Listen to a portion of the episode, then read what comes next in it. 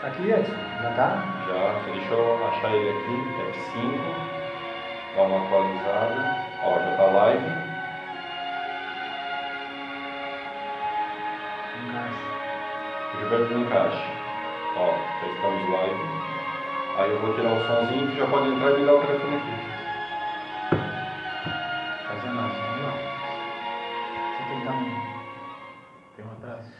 Bom dia! Estamos aproveitando hoje, que é um feriado, né, Sexta-feira Santa, para transmitir o nosso programa Dimensão Espírita, que normalmente as pessoas acompanham ao vivo no sábado de manhã, das 10 às 11 horas. Hoje nós estamos fazendo, como estou falando, na sexta-feira, porque ninguém é de ferro, nós vamos aproveitar o, né, o feriadão e vamos viajar. Você nos acompanha hoje e amanhã o Edson vai colocar a gravação para aqueles que vai disponibilizar para aqueles que estão acostumados a acompanhar ao vivo. Já você que nos acompanha depois, né, as gravações que são feitas depois, você tá tranquilo, né? Bom, vamos lembrar para aqueles que ainda não nos acompanharam em outros programas, de que dia 17 do mês que vem será realizado em Nova Veneza, deixa eu ver o local mesmo aqui, é o Teatro Municipal de Nova Veneza. É uma sexta-feira à noite, sete da noite, o Coral Espírita Maestro Valdemir Zanetti vai realizar um recital exatamente em homenagem ao grande maestro Valdemir Zanetti. Então nós já é, fizemos aqui o sorteio entre as pessoas que se manifestaram o desejo de ir a este recital. Foi de quatro, Edson? Quatro. Já convido então como eu dia, Vou né? falar aqui. O primeiro foi o Flávio Pereira de Morro da Fumaça, depois a Simone Fernandes, a Jaqueline Moraes Lima Lopes e a Andréia Regina Biava Dalmolin. As três amigas ainda eu estou em contato para entregar os, os convites. Caso elas ouçam ou estejam ouvindo agora o programa, podem entrar em contato. Observem nos seus Facebooks que eu deixei uma mensagem lá com o meu telefone para vocês me ligarem. Bem, então vocês estão convidados, os demais, né, para participar deste recital. Na aquisição de um ingresso desse, no valor de 30 reais, você ganha um CD do Coral Espírita. Tá aqui, ó, que bonito esse CD, né? Olhem só.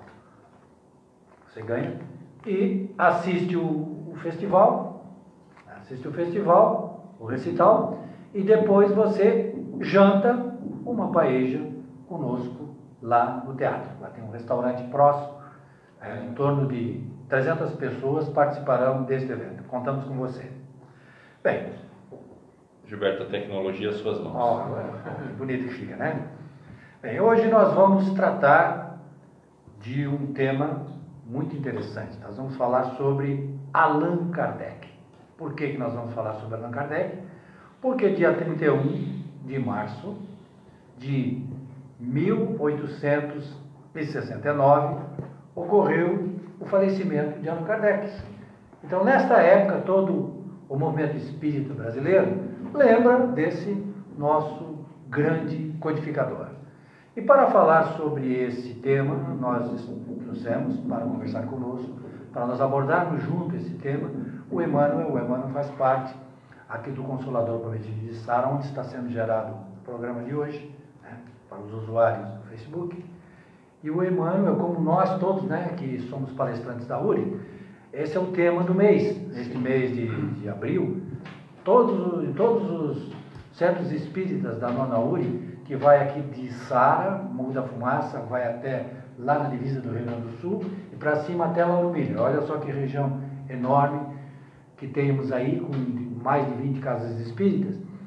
É, durante- no final deste mês, todas as casas estarão abordando essa temática, Allan Kardec. O Emmanuel é um dos palestrantes, aliás, já fez a palestra, né, Emmanuel? Sim, já fiz lá em Love Miller, a, a palestra do Allan Kardec. Foi, não me lembro quando. Mas foi, foi recente, faz umas duas semanas, né?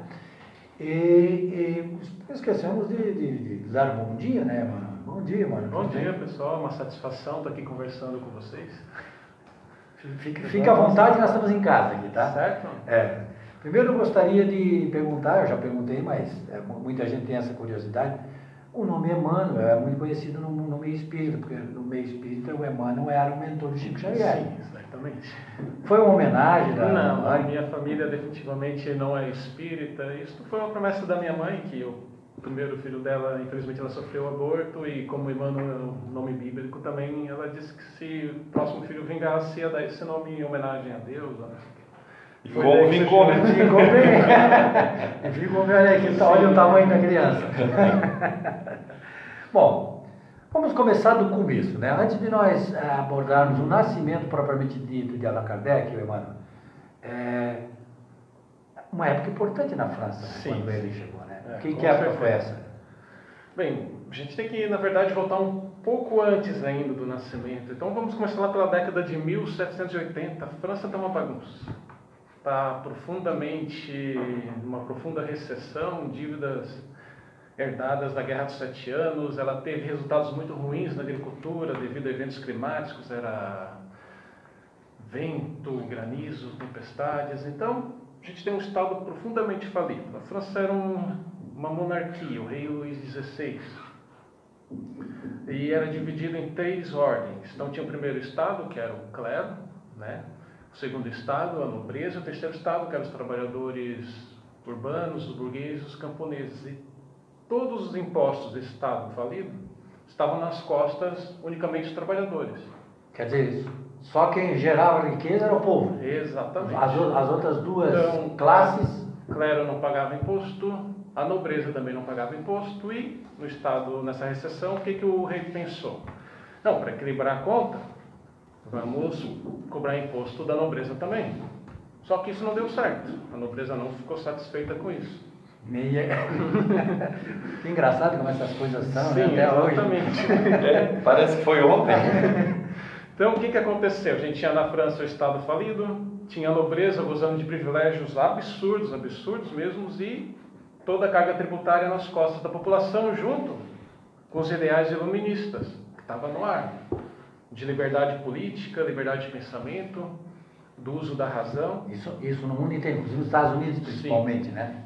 e dos direitos indi- Brasil. individuais. No Brasil também existia esse sentimento aqui, nós estamos aqui no tempo da Tiradentes, né? bem nessa época aí que tu estás falando. Sim, bem interessante. E Mas- esse caldeirão explodiu, né? O que aconteceu, o que a gente conhece como Revolução Francesa. O- Só para nós aqui ilustrarmos, eu, eu tive visitando o Palácio de Versalhes quando estive na França. Sim.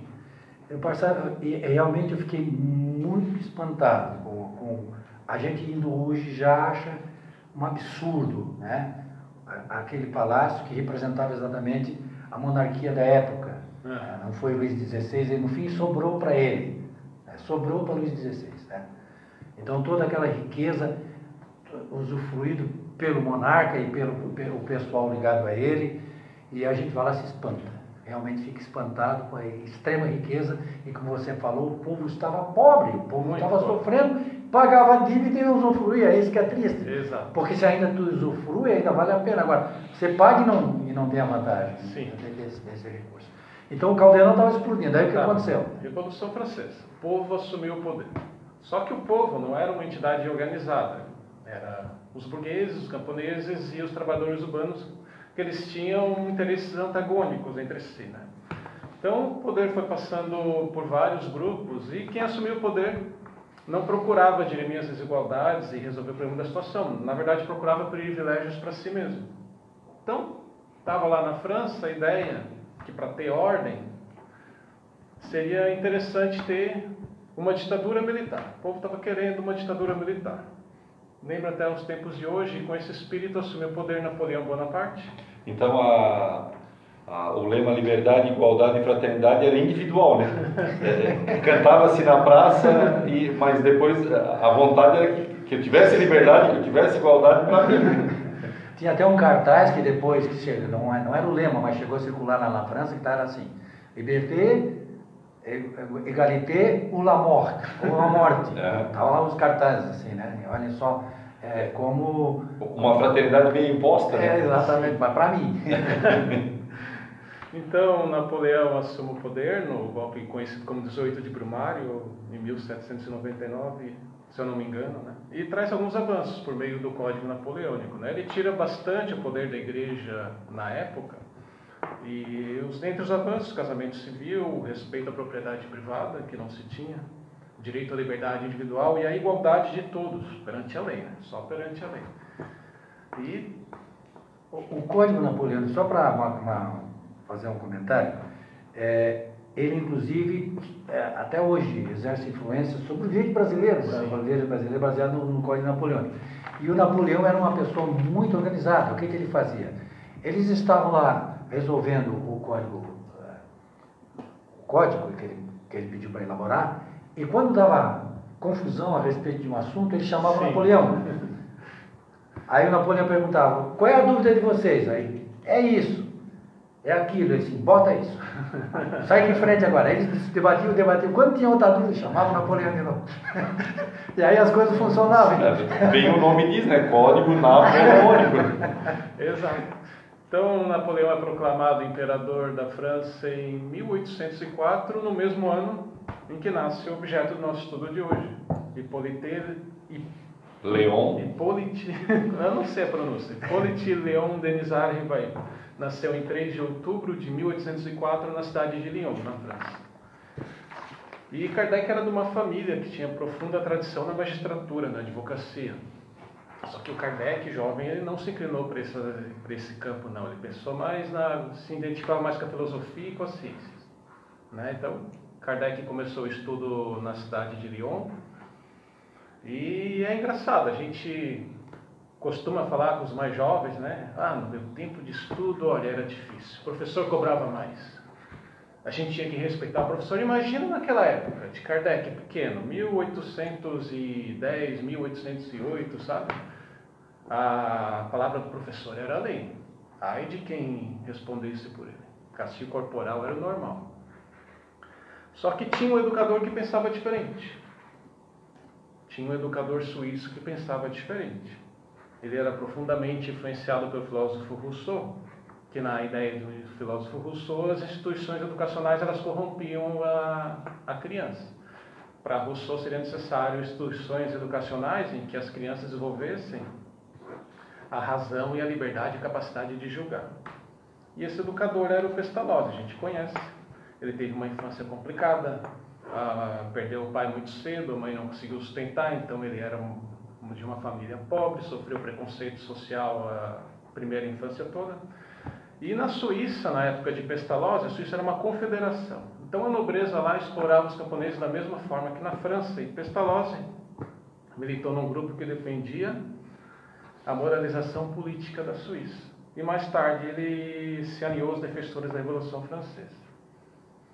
E em 1798, os franceses, apoiando os republicanos suíços, invadiram a Suíça. Isso, bem, na, época, logo depois da Revolução, né? Isso, né? logo, na mesma época. Isso causou um quadro desolador numa cidade de Stans, lá na Suíça, porque houve um massacre em virtude da guerra. Então, nas margens do lago de Lucerna, as crianças que tinham perdido a família, os pais, a casa, elas ficavam vagando sem ter para onde ir lá. E Pestalozzi estava vendo aquela situação e se comoveu. Então, ele foi ao encontro das crianças, as convidou para ocupar um mosteiro abandonado na época e passou a cuidar delas. Passou a alimentar, passou a educar elas. Então, nesse exercício de caridade, estava nascendo aquilo que seria conhecido como um método Pestalozzi de ensino. E é um método muito interessante, muito diverso do que era praticado na época. Porque Pestalozzi rejeitava aquela simples transmissão de conteúdo. Ele pregava uma educação integral, valorizando os interesses da criança. Então, professor autoritário dava lugar a um professor que era como uma mãe, amoroso e nessa época de castigos corporais, Pestalozzi abolia qualquer forma de, de nota, de prova, de castigo ou de recompensa. Para ele, a criança era uma semente, o professor era como se fosse o jardineiro, proporcionando as melhores condições para que ela se desenvolvesse. E em 1805, Pestalozzi é convidado pelas autoridades da cidade de Yverdon para fundar uma escola lá. E para isso é cedido o castelo de Iverdon para ele, e lá, como é prestigiada bem famosa escola de Iverdon, marca o período mais brilhante de Pestalozzi. E em 1815, na escola de Iverdon, é matriculado o jovem Allan Kardec, com 11 anos de idade. Olha só, tudo está ligado ao Napoleão. Sim. Está tudo ligado ao Napoleão. O pai do Kardec, ele fazia parte do, do, do exército de Napoleão. Esse episódio do Brasil, quando o Napoleão, que é a Portugal, a gente sabe muito bem isso por causa da história do Brasil, né? Sim. Portugal ficou do lado dos ingleses e Napoleão mandou invadir a Portugal. Exato. O exército estava na Espanha e o pai do, do, do Kardec fazia parte desse exército, ele era soldado desse exército. E ele desapareceu, inclusive, nesta invasão, nem se sabe se ele chegou a, a, a Portugal. Ele, né? ele desapareceu, não, não se tem mais notícia. Daí, a gente sabe que quando o, o exército napoleão chegou em Portugal, o rei de Portugal já tinha fugido para o Brasil. Daí houve toda aquela história que a gente conhece aqui, né? João VI veio para cá, depois veio Pedro I e Pedro II. Mas eu quero dizer o seguinte, ficou o Kardec sozinho com a sua mãe, e era bem perto de Paris onde eles moravam. Quando eles atacaram Napoleão, a mãe dele pega ele e leva para lá, olha só. Influência de novo do, daquele processo todo que Napoleão estava capitaneando. Mas pela história que o Emmanuel conta brilhantemente, a, se não houvesse a invasão da França pela, pela guerrilha, Talvez. que também, que também era em, em, decorrência da luta contra Napoleão, não haveria crianças andando ao redor do lago Sim, e Pestalozzi não se comoveria. Há um encaixe perfeito, Sim, mesmo a- que doloroso, né? Mesmo que Sim, doloroso. A espiritualidade aproveita de todas as situações, tudo é aproveitado. Porque a gente pode imaginar, tá, mas então precisava da guerra para que o Pestalozzi... Não, é que a, a guerra ia acontecer. Só que daí ele foi colocado na situação de ver eh, Sim, é, é. crianças em situação deplorável, Ele teria sido atraído por outra coração já comovido. A gente, a gente sabe, assim, ó, é, o, Haroldo Dutra Dias é um palestrante espírita que explica muito bem. Nós temos o plano A. O plano A é esse. Quando o plano A não dá certo, vem o plano B, e o plano C e o plano D. Porque a gente é atraído para as situações e para as pessoas é, de acordo com a nossa necessidade reencarnatória. Estava na programação reencarnatória de Kardec passar por essa escola, fazia parte de toda a estrutura que vai acontecer depois. Só que nesse momento aconteceu por causa daquele fenômeno guerra, mas ele seria atraído para lá de outra forma também. Como o Emmanuel colocou no começo, a, a- o veio central da, da escola de Pestalozzi é a humanidade. É- ela é humana, é uma escola de acolhimento. Seria muito diferente, talvez, a educação de, de Hippolyte ou Allan Kardec se ele estivesse naquela ou na, na- escola tradicional, eh, que seria a escola impositiva, da palmatória. Com certeza mudaria também a personalidade dele, mas ele já foi introduzido no início da, da, da sua infância numa escola de eh, caridade. Vou- Eu quero usar essa expressão, eu queria usar essa expressão. É, olha só, é, o, o Emmanuel falou aqui que a ideia adotada por Pestalozzi veio de Rousseau. Sim. Rousseau e Kant eram dois filósofos, um era francês e o outro era alemão, né? O É, Kant. é. E sabe qual era a ideia deles? Era chamada moral heterônoma. É, tinha moral heterônoma e moral autônoma. Nós somos sempre, em virtude do materialismo, criados dentro da moral heterônoma, ou seja, é na marra. A gente cumpre as leis porque é preso, porque a gente recebe uma punição. É meio que forma como a gente cria animais. Sim, né? exatamente. Não, Essa é a não moral. hoje, né? Não hoje, como a gente criava Sim, animais, né? eu, eu, eu, eu- às vezes eu, eu cito esse exemplo que a, a minha filha disse, oh, pai, tu, tu, tu te excede nos exemplos, te passa. Mas aí chama atenção, por exemplo, o inglês não é organizadinho, Sim. ele não é tudo certinho. E por que quando eles vão assistir um jogo lá fora na, na Itália eles quebram tudo? Porque lá não está sob a lei inglesa, né? Não, porque tu tá. Então não é o comportamento da pessoa. É a lei que impõe. É né? porque é a lei que impõe. Então, é o, o, fala dos hooligans, né? Sim. Hooligans. O Rousseau e o Kant, o Rousseau e o Kant, eles diziam que é o seguinte, que a moral tem que ser desenvolvida dentro da pessoa, e não como de, de fora para dentro, e sim de dentro para fora. Porque já está no ser os princípios daquela moral, na, na consciência Tu de cada um. rega eles, né? Sim, já, já existe. Começa a regar, a eu digo das sementinhas, né? É, Exato. Quando a gente é criado o espírito individual, tem as sementinhas, né? Ou seja, o Espiritismo já nos explica o seguinte: não tem nenhum espírito que renasce zerado, Não. uma página em branco. Ele já traz todo um, um- um conteúdo. E o que o médico, o que o médico, o que o professor, o professor tem que fazer é desenvolver nele isso aí. Exato. Essa é a, é a verdade, escola do Pestalozzi. Na verdade, o ser, o ser que, que a gente possa conhecer hoje mais mal, que da, da maior eh, maldade possível, tem nele a semente do bem. Está lá. Só vai ter que ser regada para que ela floresça. Não é que o. o, o eh, e aí eu vou usar uma expressão: até o diabo tem um bem dentro dele. É que não regou, ele ainda dá prioridade para o mal. Né? Sim. Bem, aí continua a história. O Kardec estudou lá com Pestalozzi Sim, e depois. lá na escola de Iverdon, e Kardec se destaca e ele se encanta por o ensino ali. Mas a gente vai pular essa parte. Muitas vezes ele assumia o comando da escola quando o Pestalozzi saía, dava cursos para os outros alunos, mas ele se forma em 1822. Ele conclui seus estudos, então, com 18 anos, o jovem Allan Kardec, e se muda para Paris e começa a estudar no mesmo ano. Estudar não, começa a trabalhar no mesmo ano como professor. E olha só como era precoce o jovem Allan Kardec. Com 20 anos, ele lança o primeiro livro didático dele. Se chama Curso Prático e Teórico de Aritmética, que teve um grande sucesso, tanto sucesso que ganhou uma outra edição no mesmo ano de lançamento, e foi editado até o ano de 1876. O livro didático dele de matemática, por 52 anos, sendo adotado para ensinar as crianças. Né? E ele se destaca como pedagogo na França, ele funda em 1825 uma escola de primeiro grau e um ano mais tarde ele dá um passo maior. Ele funda o Instituto Rivail, um instituto técnico, uma escola muito bem conceituada em Paris, e para conseguir fundar isso ele precisa um aporte financeiro. Então ele vai pedir socorro para um tio dele, por parte da mãe. Ele entra como sócio dessa escola e a gente tem então o professor Rivail se destacando como pedagogo na França, publicando diversas obras defendendo respeito à pedagogia, condenando o castigo corporal. Era um cientista, ele era poliglota, falava bem diversas línguas, né, Gilberto? Sim, exato. É. Acho que cinco línguas, né? Isso. Entre aqui, entre as que ele falava alemão, inglês, italiano, espanhol. Então, por ser poliglota. O francês natural. Ah, francês. Certamente, porque eu sou na França. Fechar cinco, fechar cinco a nossa matemática. Eu conheço gente aí que não fala a língua do próprio país. É verdade, está falando uma outra língua. Então, ele trabalha como tradutor também, além de professor, além de pedagogo. E olha só como o mundo dá volta. Ele era um homem da ciência. Não é? Então, em uma de suas obras, lá quando contava com 24 anos, ele escreveu o seguinte, abre aspas. Aquele que houver estudado as ciências rirá então da credulidade supersticiosa dos ignorantes. Não mais crerá em espectros e fantasmas. Não mais aceitará fogos fatos por espíritos. A gente tem aqui uma ideia da personalidade de Kardec. Ele era cético, ele era crítico e ele era um homem que frequentava o campo científico da época, do positivismo.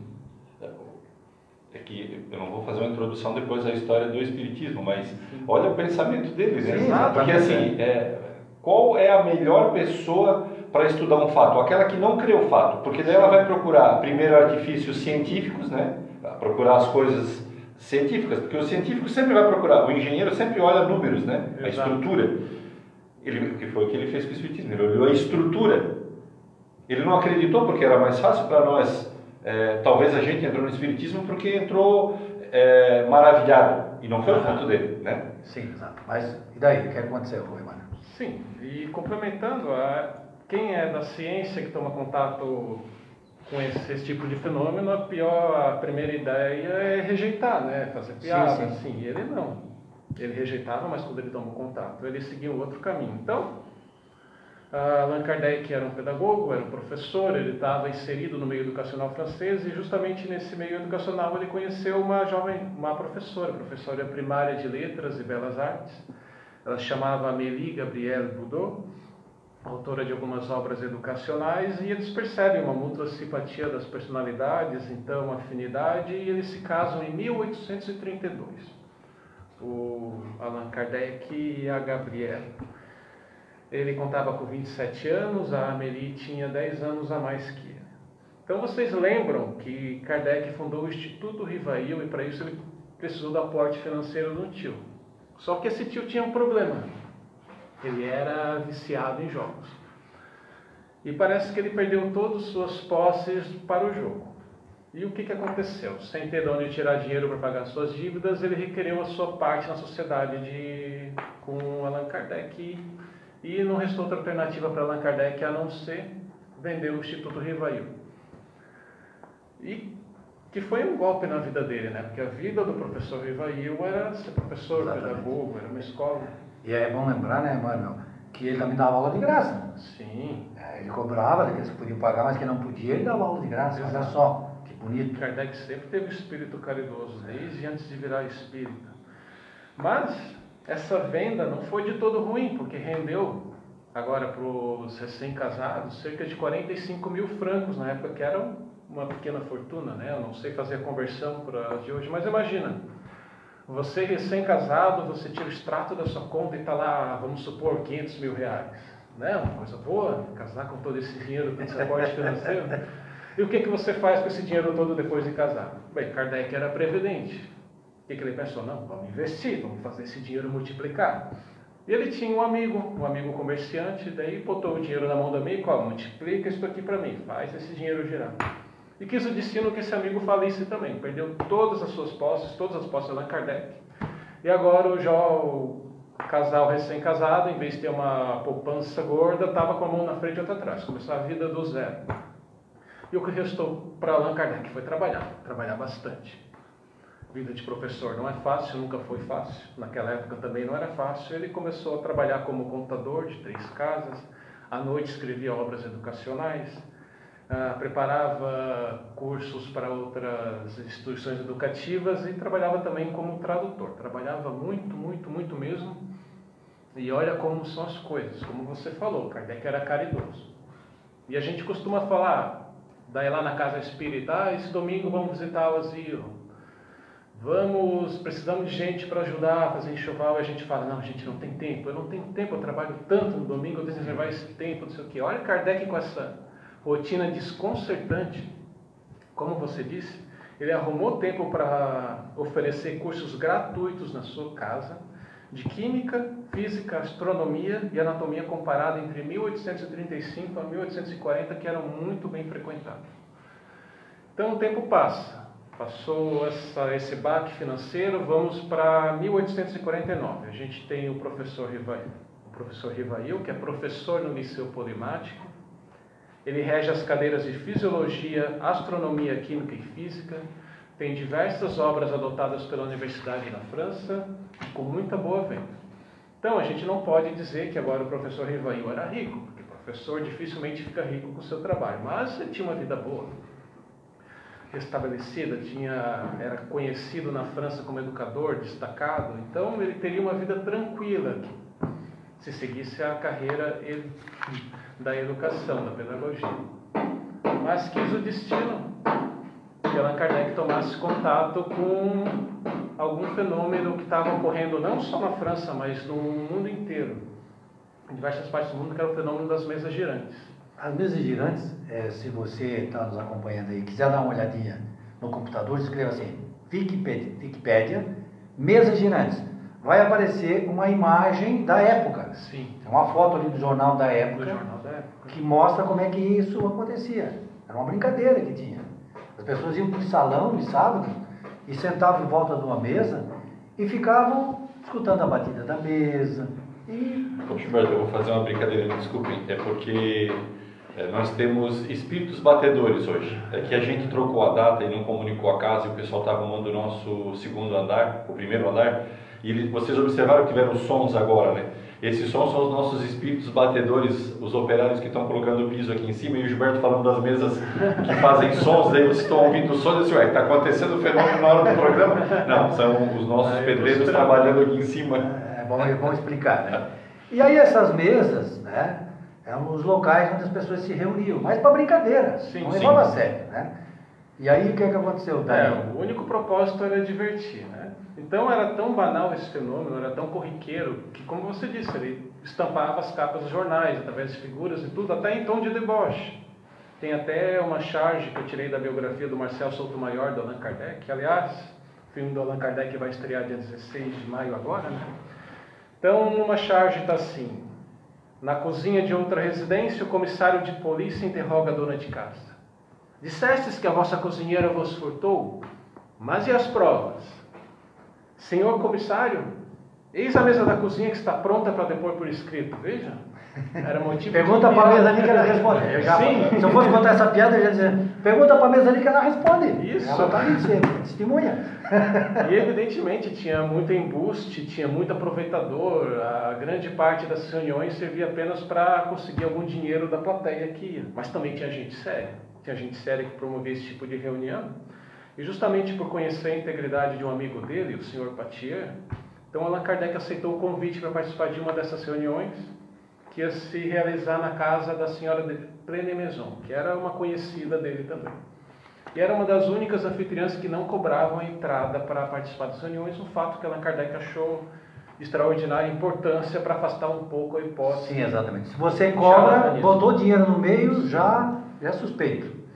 Não cobra, você está fazendo aquele trabalho e não cobra, é diferente, bem diferente. E a gente tem que lembrar então, Kardec, ele era cético, ele era crítico, ele foi nessa reunião com esse espírito. É muito conhecida para nós espíritas uma frase de Allan Kardec quando ele responde para o amigo dele, o Sr. Fortier, que estava narrando esses fenômenos mesas girantes. Ele disse assim: Isto é uma outra questão. Eu crerei nisso quando vir, e quando se me tiver provado que uma mesa tem um cérebro para pensar, nervos para sentir e que possa se tornar sonâmbula. Até lá, permiti-me nisso não ver senão uma história para fazer dormir.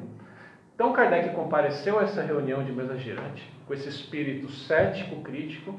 Ele havia trabalhado como contador de um teatro. Então ele conhecia as engenhocas utilizadas para enganar a plateia. Ah, ele trabalhava como contador, quer dizer, sabia aquelas malandragens que as pessoas usavam para enganar, fazer de conta que era mesa, na verdade não era. Isso, então a reunião, Eu imaginava isso, né? A reunião não começou antes que ele investigasse a mesa. É, procurar aqui. Mas é surpreendente por onde que ele passou na vida dele para estudar esses fenômenos. Mas, é, essa história que o Emmanuel está contando, a gente estudou tanto, deu tanto sobre Allan Kardec, que eu não sabia disso. Olha é. só como é bom sempre alguém que com espírito investigativo para estudar um pouquinho mais do que a gente, né? Ele então olhou para ver se não tinha nenhuma Exato, fraude. não começou Fios. fio, rodana, magnetos, né? Ima consegue mover as mesas também. Então, a hora que ele investigou a mesa, não, aqui está legal, vamos lá. E o que aconteceu? Surpreendeu Kardec, aconteceu tudo o que ele achou que não ia acontecer. Nas palavras dele, a mesa não só girava, como ela batia no chão e se movia em condições que não deixavam margem a qualquer dúvida.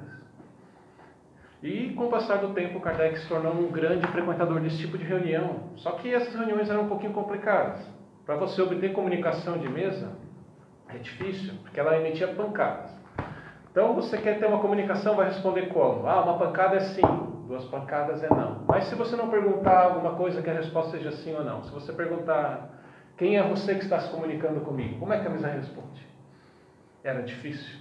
Então, na método da época. tinha um outro sistema que era por letra, mas olha só, para te formar uma palavra, por exemplo, o A era uma batida, o B era uma batida, mas já pensou para formar uma, uma, uma, uma X, né? Quantas batidas seria? claro, o código Morse hoje ele, ele, fez isso, né? Imagina, o espírito guia da família que se chamava Zéfiro, ia começar a ser...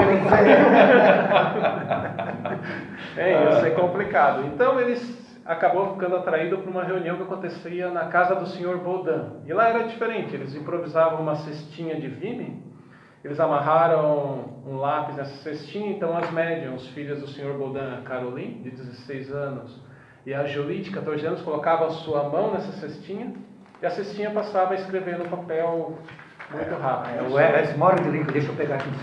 Sim. Vamos supor que isso aqui seja a cesta, isso aqui é a cesta. Okay. Isso aqui é a cesta.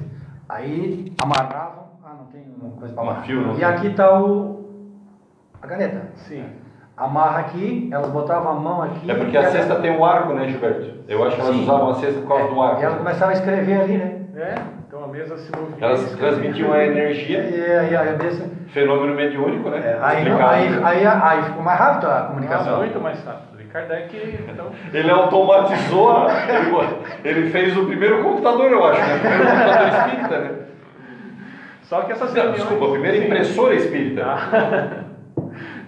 Pode-se dizer que sim. Essas reuniões, também no início, elas tinham um aspecto puramente para divertir, frívolo. Quais as perguntas que se faziam para as médias?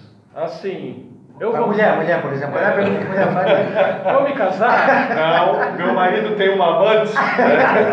Meu marido vai ser rico, vou ter É, filho. é. Mas então Kardec fre- frequentava essas reuniões e com o passar do tempo ele foi roubando a cena, né? Foi fazendo pergunta mais difícil, foi afastando. E começou a perguntar em alemão, daqui a pouco é, Exato. um pouquinho. Então, Kardec estudando esse fenômeno e como ele sabia que as mesas, evidentemente, não têm cérebro, nem nor, nem nervo para se comunicar, restava também a hipótese de serem as médios que estavam escrevendo ali, mas começaram a se manifestar entidades que diziam ser, tinham o nome de pessoas que já haviam falecido, entre elas poetas, educadores, escritores, e elas não respondiam perguntas de antemão, não, a pergunta era feita ali na hora, e aquelas médios de 16 e 14 anos colocavam no papel respostas que estavam incompatíveis com a sabedoria delas e que imitavam o estilo dessas pessoas já falecidas. Então Kardec chegou à conclusão de que realmente eram os espíritos que estavam se comunicando. Como ele era um profundo conhecedor, ele era um educador, ele pô- pôde avaliar que aquela menina de 14 anos que estava ali respondendo não tinha conhecimento para dar aquele tipo de resposta. E a gente percebe por trás da cena, que seria o mundo espiritual, a espiritualidade permitiu a frivolidade primeiro, né, a bagunça primeiro, e no momento certo entra, ou vai se transformando na seriedade, quer dizer, espíritos já com renome começam a, a serem permitidos a comunicação. Então, há o ciclo, né? Sim, exatamente. É, a, a atração para o fenômeno com a frivolidade, que é com a brincadeira, e depois a seriedade com as falas de, de espíritos que viveram na Terra, encarnados ilustres, né? Isso, exatamente. Essas reuniões na casa do Sr. Baudin começaram a ficar tom mais sério justamente quando o espírito se dirigiu diretamente para Kardec. Na, na época, o professor Rivail, ele falou assim, olha, eu já vivi com você em outra época, na época dos sacerdotes druidas, você era um druida, seu nome era Allan Kardec. A partir daqui a reunião começou a ficar séria. Porque, justamente nessa época, Kardec recebeu de alguns conhecidos cerca de 50 cadernos abarrotados de comunicações mediúnicas ao longo dos anos que eles haviam compilado, só que uma bagunça total. Tinha ordem nenhuma e falaram assim: Ô professor Ribeiro, você consegue transformar isso aqui em alguma coisa que a gente consiga aproveitar? Só que Kardec trabalhava muito, contador, tradutor, professor, autor, e ele não estava querendo assumir esse trabalho. Então Zéfiro se manifestou, falou para ele assumir esse trabalho, para que ele ia auxiliar ele e outros grandes espíritos.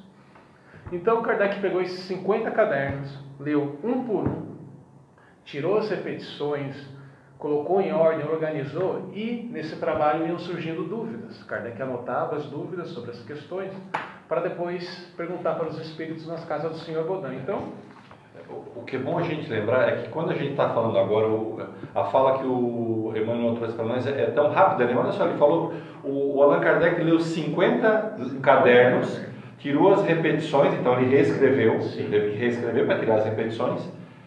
Só que quando a gente pensa isso no ano de 2019, a gente pega o Word, escaneia, transforma em letra e depois. Isso a gente faz em dois dias. Ele, ele leu 50 cadernos. E não, mas espera um pouquinho. Ele tirou repetições, quer dizer, ele, ele, ele guardou na mente dele. A, a- eu já li isso, volta para trás onde é que está, não é? Sim. Olha o exercício de quanto tempo Exato, foi. não, é por isso Porque que quando a gente fala, parece simples o É, negócio. não, não. É, é- é a dificuldade Aí que ele depois não passava. era dessas canetas que nós tínhamos aqui, tá? Não, era pena, né? Era pena. É, aí tu tinha que molhar ela, escrever, é só que dava um trabalho danado. Justamente pela complexidade que ele não queria assumir isso. Se não fosse o espírito pedir, ele não iria atrás. Tá, mano, e daí então surgiu o livro dos Espíritos, foi isso? Isso, é aqui que estava sendo gestado o livro dos Espíritos. Então, tirando essas dúvidas, principalmente com os médios Caroline e Julie, as questões mais acessíveis, Kardec perguntava para mais de 10 médios, ele frequentava várias reuniões mediúnicas. Então, segundo Kardec, Ele reconfirmou as perguntas. então. isso, fazia a mesma pergunta para diversos médios, mas sem falar, ó, vou fazer para ele também, não. É como se fosse a primeira vez. Estou mostrando aqui, vai Exato. falar. Então, segundo Kardec, do surgimento do livro dos Espíritos, abre aspas, da comparação e da fusão de todas essas respostas coordenadas, classificadas e muitas vezes refeitas no silêncio da meditação, que eu formei a primeira edição de O Livro dos Espíritos, a qual apareceu em 18 de abril de 1857. Ontem a gente comemorou o aniversário. Ontem. Veja só. Essa primeira edição ela tinha 501 questões. 501 perguntas. E ela surgiu principalmente desse trabalho. A segunda edição, então, Kardec já era conhecido no mundo espírita e recebeu comunicações de diversas partes do globo, né? Correspondia muito, muito com o Kardec. E esse livro. Só, só para me entender, então, a primeira, a, a semente do, do, livro dos Espíritos foram os 50 cadernos? Sim, 50 ah, cadernos e as dúvidas retiradas. E depois ele foi conversando foi, com os médios para tirar as dúvidas. Né?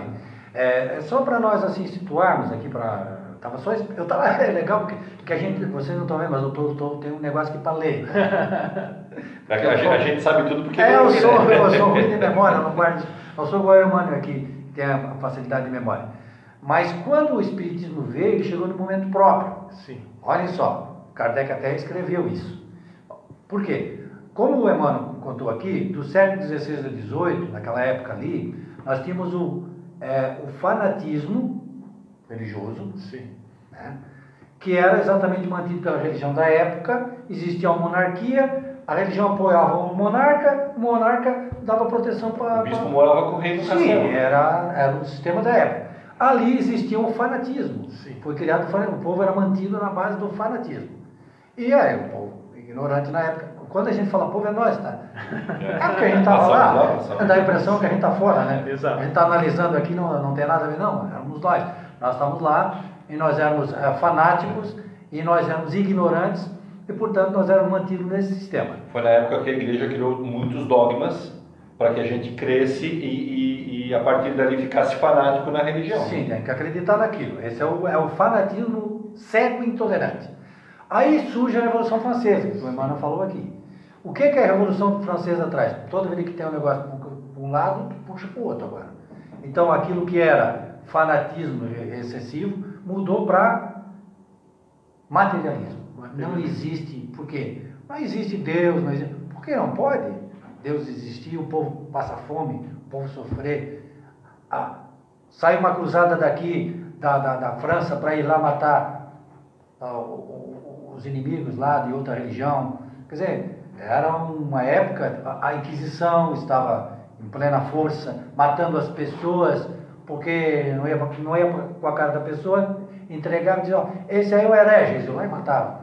Então, esse fanatismo religioso deu lugar ao materialismo. Exato. Tá? De 1789 a 1814. De 1814 a 1830, eles tentaram restaurar a, a, a, a religiosidade e o fanatismo da antigo. Tá? Não deu certo. Aí em 1830, olha, 1830 veio a reação espiritualista. Né? Lá na França, na universidade, era estudado o espiritualismo. E o espiritualismo racional. Já ouviram essa palavra aí?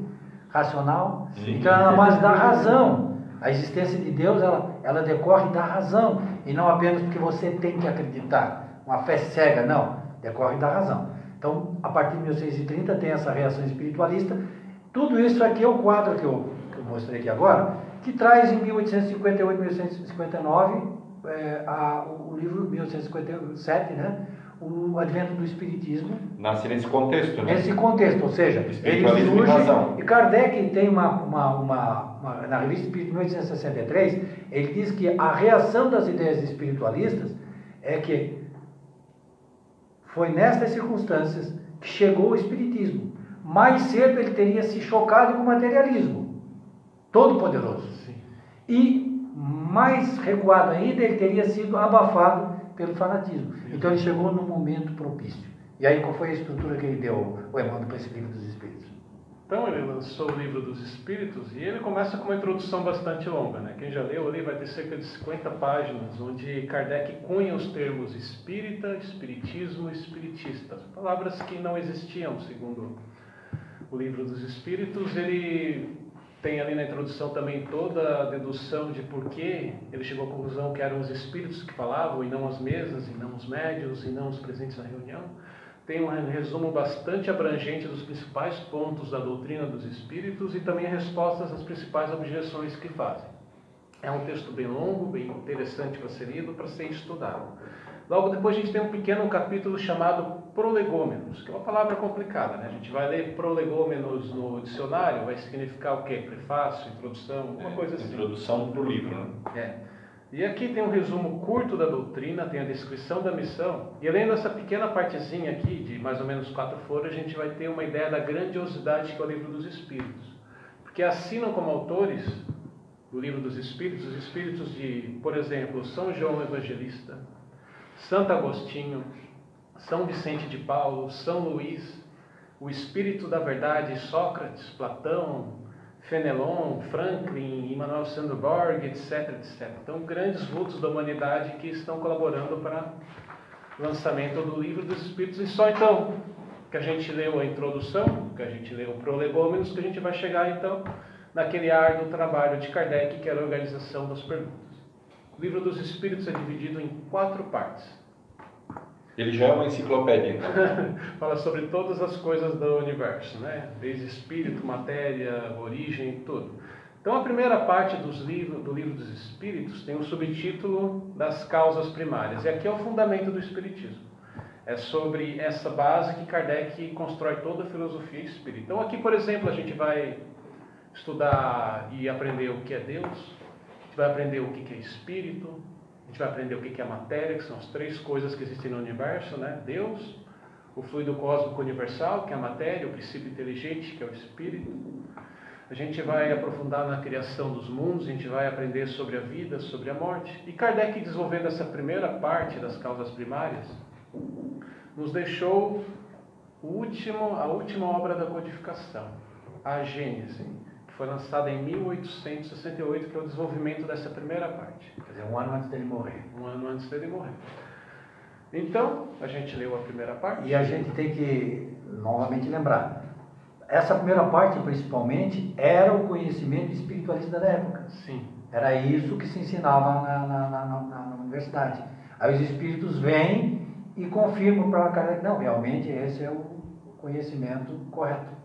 São a, porque a Gênesis é muito difícil de ser lida, mas ela é a parte científica da doutrina. Né? Quer dizer, ela é o ponto material da introdução espiritual. Né? Quer dizer, aqui ela põe uh, pontos e vírgulas com relação às coisas materiais, que eu quero dizer, obviamente, materiais são as perguntas e definições. Né? Sim, porque Kardec Espírito, usava esse método. Deus, ele mesmo, exato, ele mesmo diz assim, eu faço comparação com coisa material para a pessoa entender. Sim. Porque só a distração as pessoas não entende. Então aí ele, ele usava muito esse método de comparativo. Ele posiciona as coisas, né? É. No, no, no contexto. Professor, né? Professor. É. Professor.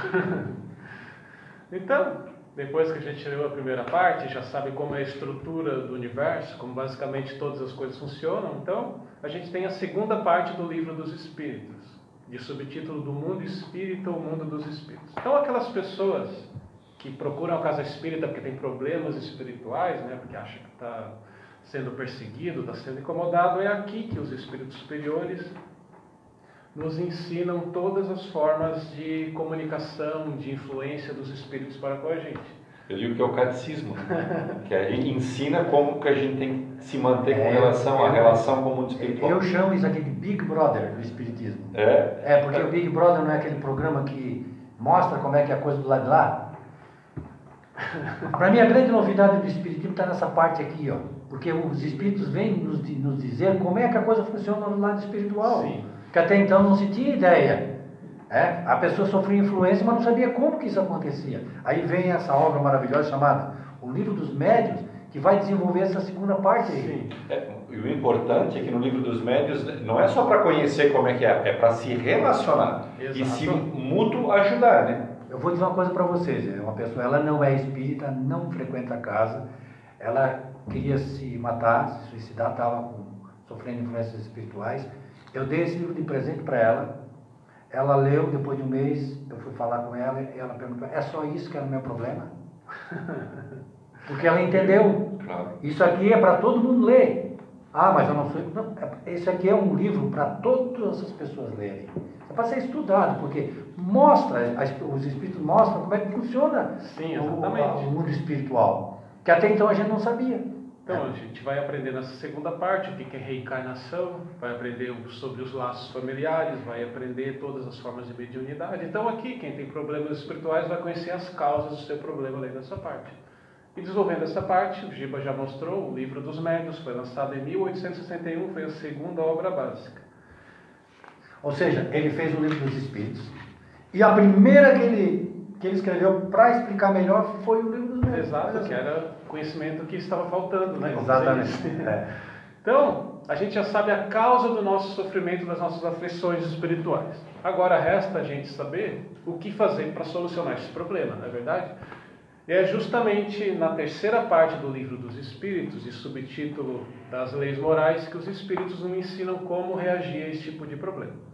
Tá? Quando eu li a primeira vez essa expressão leis morais, eu não entendi porque a gente estudou direito e sempre usava o termo ética. Ética. Eu disse, mas por que, que eles utilizam aí no livro dos Espíritos essa expressão leis morais? Agora, depois, recentemente, eu fui saber que na época de Kardec, na universidade, se, se, se, se ensinava as ciências assim ciências exatas, né? ciências físicas naturais e ciências morais, que é as nossas ciências humanas de hoje. As nossas ciências humanas hoje na, na, na, faculdade, naquele tempo tinha o nome de ciências morais, porque era ligado aos atos humanos. História, sociologia. Tudo isso aí que era ligado aos atos humanos eram chamados de ciências morais. Mas prossegue. O que é que, o que, é que trata essa das leis morais na então, terceira parte? Basicamente é o manual de como a gente deve viver parte terceira. Aqui a gente vai aprender como nos relacionar com Deus, a gente vai aprender sobre o quanto e como a gente pode trabalhar na nossa rotina para ter os nossos recursos, o quanto descansar. Na terceira parte a gente vai aprender a cuidar da gente mesmo, a reagir com as pessoas, no nosso ciclo familiar, na sociedade. A gente vai aprender sobre igualdade, sobre liberdade, sobre justiça, sobre o amor, sobre a caridade e sobre a moral. Tudo isso aqui está muito bem descrito na terceira parte do Livro dos Espíritos e complementado. Então foi lançado em 1864, aquele que certamente é o principal livro de cabeceira de todos os espíritas, o Evangelho segundo o Espiritismo. Aqui, manual de como viver, uma obra essencial para a gente. E o Gilberto sempre explica, né? Eu, eu vou pedir para ele explicar. é, não, eu, eu, sou obrigado a falar que o Evangelho não é uma recriação do Evangelho de Allan Kardec, é, né? No, Evangelho, o Kardec inventou, não, o Kardec não inventou Evangelho nenhum. Ele pegou a moral cristã, os ensinamentos de Jesus e explicou esses ensinamentos de Jesus à luz do Espiritismo. A chave do A, a base evangélica são os quatro evangelhos é, que a gente conhece, né? Os canônicos que se é. chamam, né? Que são reconhecidos como autênticos. Então, como eles são reconhecidos como autênticos, todo, é, todo o cristianismo né, considera eles como verdadeiros. Kardec pegou o ensino de Jesus contido nesses evangelhos e traz a luz do Espiritismo para explicar. Esse é o objetivo. É, não é um evangelho inventado por Kardec.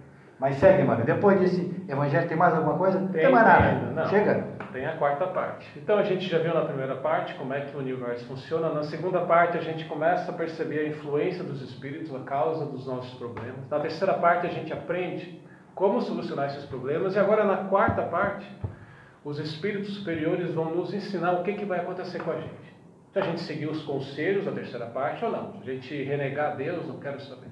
Porque é aqui que estão esmiuçadas as recompensas e punições.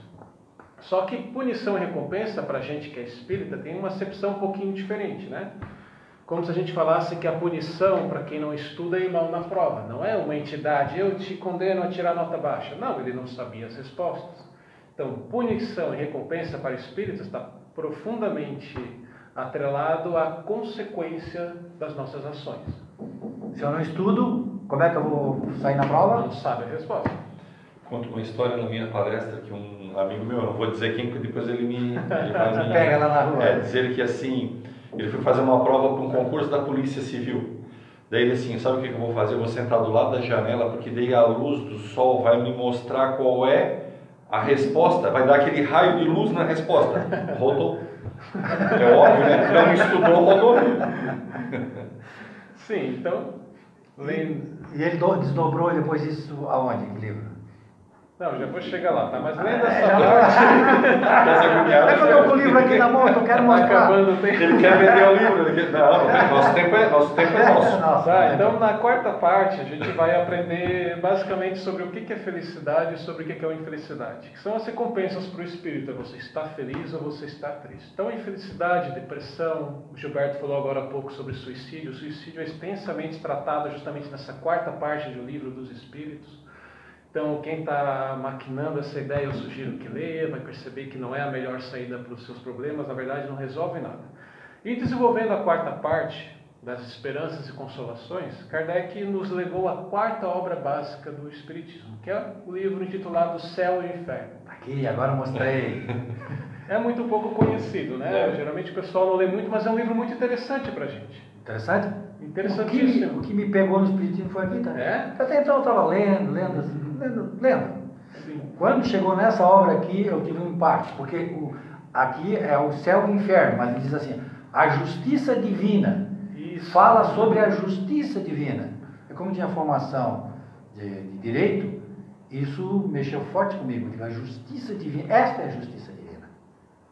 Exato. É interessante que o título usa duas palavras do contexto católico-cristão, né? É, ou cristão-católico, que são realmente duas, ah, dois eh, pontos em que eh, os praticantes do catolicismo ficam sempre muito tensos, tensos, porque se eu peco, eu vou para o inferno. Isso. Mas se eu, me se eu não pecar, eu vou para o, para o céu. E na verdade o livro explica exatamente que não há nem Exatamente céu nem assim. inferno. Se eu matar uma pessoa, eu vou para o inferno. Se eu matar mil pessoas, eu vou para o inferno também igual, eu vou ter o mesmo tempo.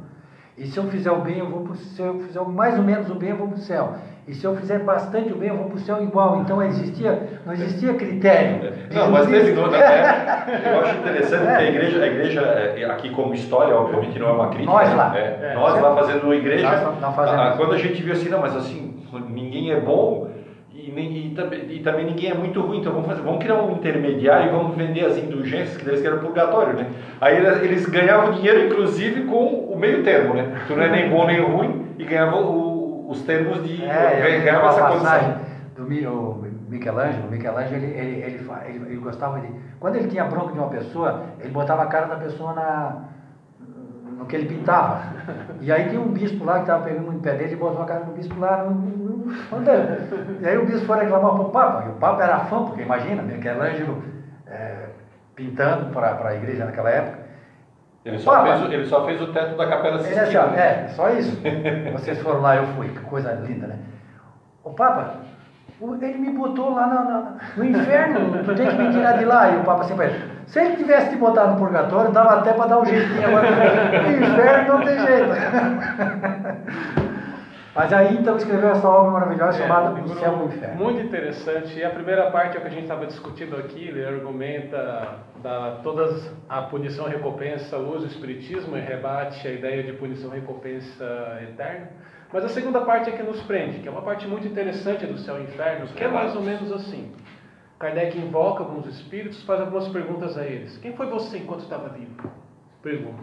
O que, que você fez enquanto estava vivo? Daí ele falava lá, ah, fui um rei, fui um mendigo, vivi uma vida normal, eu pratiquei muita caridade, ah, eu matei, cometi crimes. E depois que ele sabia do histórico da pessoa, ele perguntava, e agora?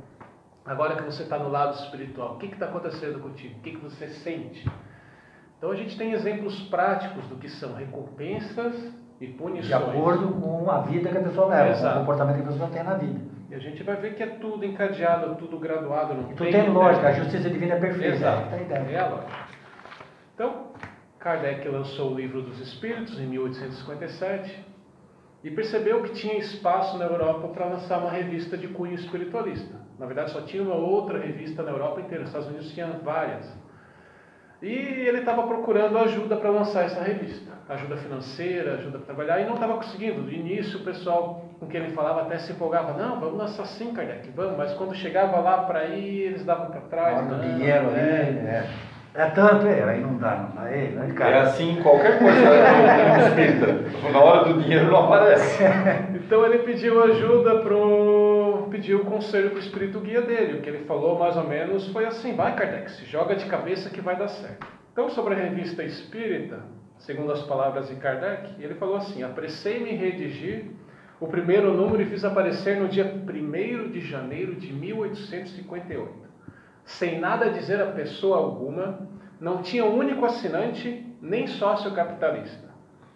Filo, pois, inteiramente por minha conta e risco, e não tive do que me arrepender, porque o êxito ultrapassou toda a minha expectativa. A partir do dia 1 de janeiro, os números se sucederam sem interrupção, e como previra o espírito, esse jornal se me tornou um poderoso auxiliar. eu reconheci mais tarde que era uma felicidade para mim não ter tido um sócio capitalista, porque eu estava mais livre, enquanto que um estranho interessado teria pretendido impor-me as suas ideias e a sua vontade e poderia embaraçar minha marcha. Só eu não tinha que prestar contas a ninguém, por mais onerosa que como trabalho fosse a minha tarefa. Essa é a opinião de Kardec sobre a revista Espírita. Então vocês olhem bem, ele publicou a primeira em janeiro de 1858, ele morreu em 1869, ou seja, 10 anos e 3 meses depois, e todo mês ele publicava essa revista. Nunca atrasou um dia. Inclusive, quando ele morreu em março de 1869, ele deixou a de abril pronta. Olha só. Espetacular, né? Espetáculo. Mas, ô, Emmanuel, nós já estamos a. E não, e não criou vínculo com nada, né? É. Isso foi importante, né? É, nós nós, nós ah, estamos com o nosso tempo já mais ou menos programado, né, para uma hora.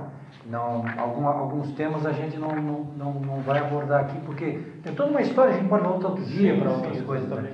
Mas o que, que a gente pode é, resumir da obra dele, assim? O que, que pessoalmente tirou? Assim, cada um de nós, quando, quando faz essa palestra, cada um palestrante, extrai, porque a obra é imensa, você pode escolher qualquer ponto Sim, que você exatamente. quiser. Você pode abrir qualquer obra dele, qualquer página. É maravilhoso o ensino que contém. Mas o que, que você extrai de principal para você dessa obra, do legado que ele nos deixou? Então, agora chega a parte complicada, né? Quando a gente monta e tira os principais pontos, a gente tem que falar sobre Kardec, da nossa opinião pessoal, e, e é complicado porque o aluno falando do professor, né? A gente não tem nenhuma parcela... E ainda no conteúdo do desenho, né, Mário? é, não tem nenhuma parcela do conhecimento que ele tinha e, e pode parecer até arrogante, mas a gente fica pensando. Eu fiquei pensando, Kardec era um homem profundamente atrelado à ciência. Eu acho que seria o mais lógico um cientista ter contato com essa, esses conhecimentos todo, produzir comunicações puramente técnicas, científicas, mas Kardec não. Ele atentou para o principal ponto, a grande responsabilidade que todo mundo que toma contato com a doutrina espírita, você entrou na casa espírita para achar consolação para os seus sofrimentos, você vai achar. Mas junto com isso vem uma responsabilidade. A gente não pode mais falar agora, não, eu não sabia que eu tinha que agir assim, eu não sabia que a coisa funcionava assim. Então Kardec se atentou para as responsabilidades morais que o conhecimento da doutrina espírita leva para a gente. E daí eu fico pensando, por que que Kardec trabalhou tanto? Ele não tinha momento de lazer, de folga, de descanso, era o tempo todo trabalhando. Tanto para o seu trabalho quanto e morreu trabalhando, ele morreu, morreu na minha idade, 65 anos. Aí, Exatamente, morreu jovem é. trabalhando. Daí eu pensei assim, por que, que Kardec trabalhou tanto? A minha conclusão pessoal é que ele trabalhou em benefício da gente. Trabalhou em benefício de você que está assistindo a gente, do Gilberto, do Edson. Ele trabalhou para que a eu gente. Que não, ia dizer que eu também não era merecido. para que a gente tivesse um instrumento muito bom, muito prático e muito aplicável para a gente conseguir a nossa própria reforma íntima. Kardec dedicou a sua vida em benefício da sua reforma íntima, não da dele, mas da de vocês. Esse foi o legado que ele nos legado. Deixou. Foi o que eu pensei. Não, muito bem pensado. Porque às vezes a gente discute no nosso próprio grupo de estudo, né, Mano? É, eu sempre digo, está tudo aqui nós vamos ter que viver muitas encarnações para compreender todo o conteúdo que existe nessas obras aqui, que ele tão bem organizou. Ele nos deixou um presente. Mas como diz o Emmanuel, além do presente, ele deixou também o seguinte, e a responsabilidade vem junto. Isso. Eu te dou um presente, mas tu é responsável por esse presente que tu estás ganhando. É que bonita essa, essa conclusão. E Edson, daí, o que, que achou? Eu queria agradecer o Emmanuel que ontem eu apertei ele no convidando ele para vir aqui. Ele estava preocupado, olha, a hora passa voando. Quando a gente faz aquilo que gosta, eu sei que te dedicou ao estudo. Queria deixar nosso agradecimento em nome do programa. A nossa porta está sempre aberta. Tu é da casa, né? Tecnicamente tu é da casa. E agradecer a todos aqueles que estiveram conosco hoje e estarão vendo depois do programa gravado é, a gente sempre fica feliz com a presença de todos. Olha só que bonito, eu tive eh, dando uma palestra em Aranaguá, lá no Centro Espírita do Santo, e ele, comprei esse livrinho aqui, ó, Um Sábado com Allan Kardec. É, é um livro que tem gravuras aqui, né, e comentários, e explica os 15 princípios da doutrina espírita, com desenhos e explanações assim. Bem legal, bem didático, né? E para mostrar como é que a doutrina. É da FEB? Eu não, não sei, Edson. Não, Não, não, só uma pergunta, porque eu É, quero eu procurar, eu quero comprar também. Eu não sei. Depois eu mostro ali para ti, certo? É, como a doutrina, ela, ela encontrou seu espaço, né? Hoje ela faz parte da, da nossa vida. Né? E, e- e temos em qualquer lugar que a gente vai alguma coisa ligada a esse maravilhoso personagem da nossa história, foi Allan Kardec. Nós agradecemos a você que está nos acompanhando, aos usuários do Facebook que estão acompanhando o nosso programa, e nós retornaremos no próximo sábado né, com o programa Dimensão Espírita. Até lá. Né, já é deu certo? É. Já É, já vai fechar.